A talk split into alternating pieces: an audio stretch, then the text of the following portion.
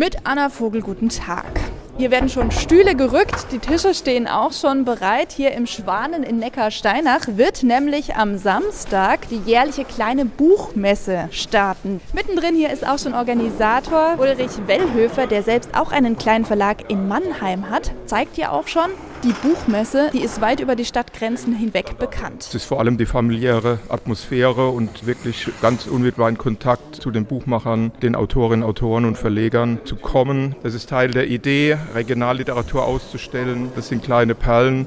Solche Perlen haben auch dieses Jahr wieder aufgespürt. 32 Verlage werden sich hier also am Wochenende präsentieren. Da kann man also in Büchern stöbern, man kann aber auch einzelne Werke schon kaufen. Man kann sich hier munter eindecken mit Lesestoff für die nächsten Monate und da darauf sind wir auch angewiesen als kleine Verlage. Für alle Fans von Kulturgeschichte habe ich neben der Buchmesse im Neckartal jetzt noch einen zweiten Veranstaltungstipp. Am Sonntag kann man nämlich in Heppenheim eintauchen in die Geschichte einer ganz besonderen Mühle. Die Tugersmühle in Heppenheim ist die erste deutsch-italienische Eierteigwaren- und Macaroni-Fabrik gewesen. Dazu macht Hermann Müller einen Vortrag im Amtshof.